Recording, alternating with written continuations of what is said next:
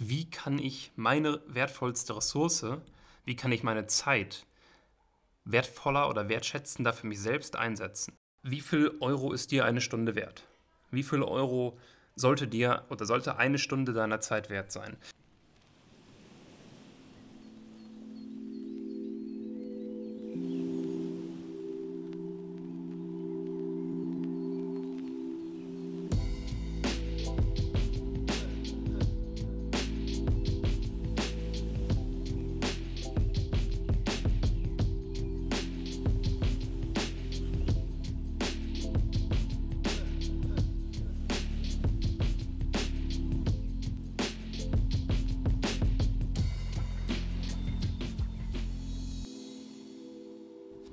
Herzlich willkommen zurück bei einer neuen Folge Architekten und ihre Marken. Und heute geht es um ein Thema, was uns, was mich die letzten Tage intensiv beschäftigt, denn ich habe es so ein bisschen aus meinem Umfeld gehört, aus auch anderen Kreisen, sowohl privat als beruflich. Das Thema Zeit. Und beim Thema Zeit scheiden sich ja die Geister. Manche Menschen sagen, sie haben einfach keine Zeit für nichts. Sie müssen das machen und das ist oft eine Ausrede, die wir uns, glaube ich, selber geben zu sagen, wir haben keine Zeit. Und auf der anderen Seite ist halt auch eine Frage der Prioritätssetzung. Es gibt dieses Beispiel, und vielleicht kennst du das, ähm, wenn dir jemand, ich glaube, es sind 86.000 86.000 Euro geben würde. Und er würde die dir aber nur unter der Prämisse geben, dass du die bis zum Tagesende ausgegeben hast. Dann würdest du Wege finden, dir natürlich mit diesen 86.000 Euro ein schönes Leben zu machen. Und diese Geschichte ist so aufgebaut, weil wir jeden Tag 86.000 Sekunden zur Verfügung haben. Weil irgendwann, wenn stell dir vor, du hättest jeden Tag 86.000 Euro zur Verfügung, die du ausgeben musst, irgendwann würde der Punkt kommen, wo du das Geld äh, vielleicht auch verfallen lässt. Es gibt da bestimmte dann Einschränkungen, du darfst es nicht investieren, musst es ausgeben, bla bla bla bla. Und genauso ist es eben mit den Sekunden auch. Stell dir vor, du hast jeden Tag 86.000 Sekunden Zeit und lässt einfach Teile dieser, dieser Zeit verfallen. Und die Folge soll gar nicht tiefer in so Sachen reingehen wie Zeitmanagement oder so. Ich denke, da gibt es Experten, die da sehr gut sind auf ihren Gebieten und da auch dir durchaus weiterhelfen können. Es soll nur so eine gewisse Awareness dafür schaffen, was denn wirklich wichtig ist. Und was wirklich wichtig ist, sind keine Tätigkeiten wie, ich bin jetzt im Tagesgeschäft. Da habe ich absolut keine Zeit für. Überleg dir einfach mal, was ist das Schlimmste, was passieren kann? Du brauchst ein bisschen länger für die Tätigkeiten. Ähm, du musst dem Kunden erzählen, hey, wir brauchen hier vielleicht ein, zwei Momente länger. Das ist das Schlimmste, was passieren kann. Reputation, viele glauben dann, die Reputation geht runter.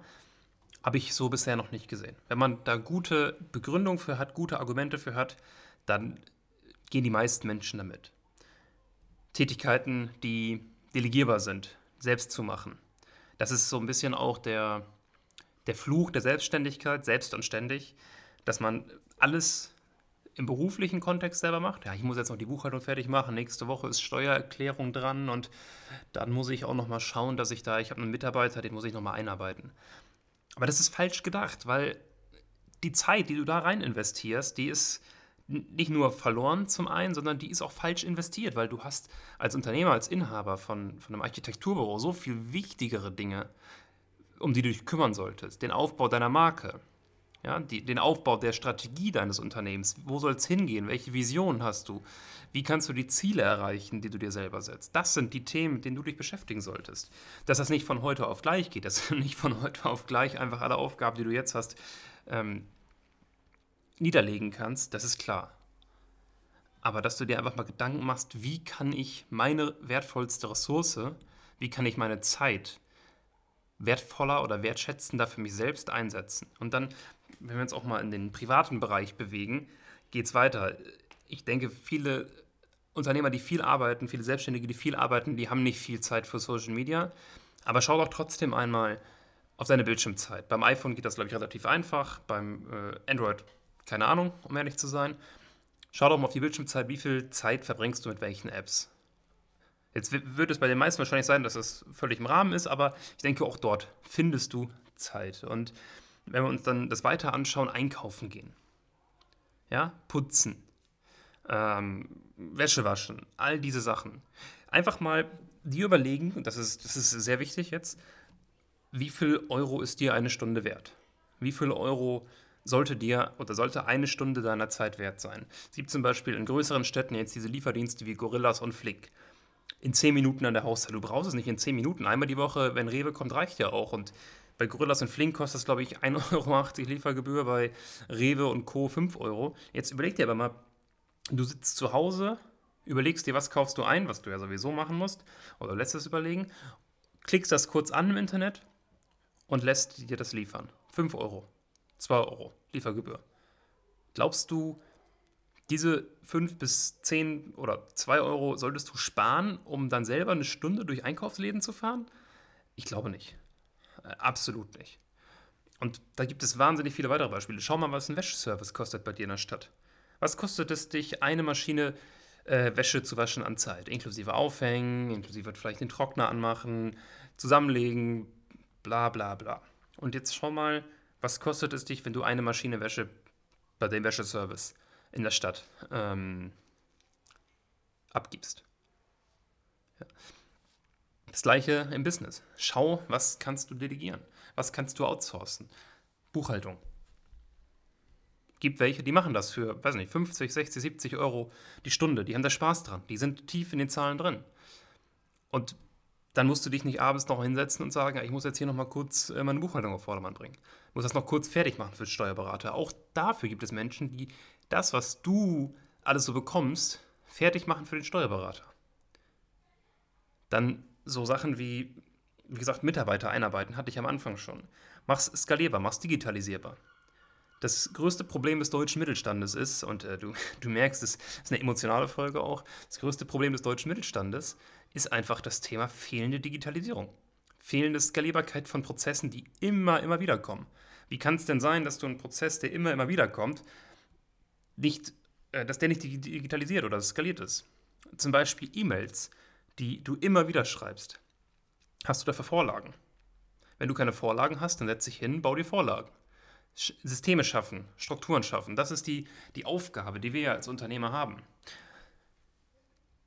Und da einfach mal zu schauen, wo kannst du dir Zeit ähm, nicht nur rausgewinnen, sondern auch Zeit nehmen, weil das Wichtigste ist halt, dass du die Zeit so produktiv nutzt oder so wertvoll nutzt, wie du es ähm, für dich selber brauchst. Und wenn wir da mal an, an Momo denken, ähm, die mit den grauen Herren in den Anzügen, ich denke, der ein oder andere kennt dieses Buch, ähm, dort eben kämpft um das Thema Zeit, um es mal so auszudrücken, äh, wo es das Thema Zeitsparkassen auch gibt, das haben wir im echten Leben nicht.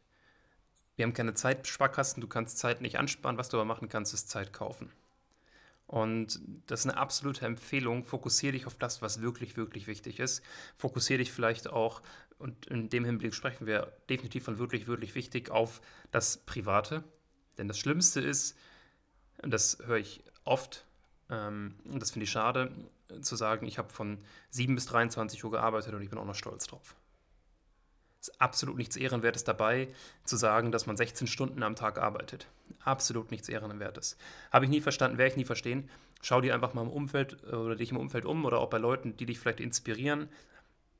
Ähm, müssen die jeden Tag 16 Stunden arbeiten. Das ist dieses, diese Hustle-Culture, die wir mittlerweile sehr, sehr viel haben und im Endeffekt sind viele Menschen stolz darauf, viel zu arbeiten, erreichen aber weniger als, ähm, als viele andere.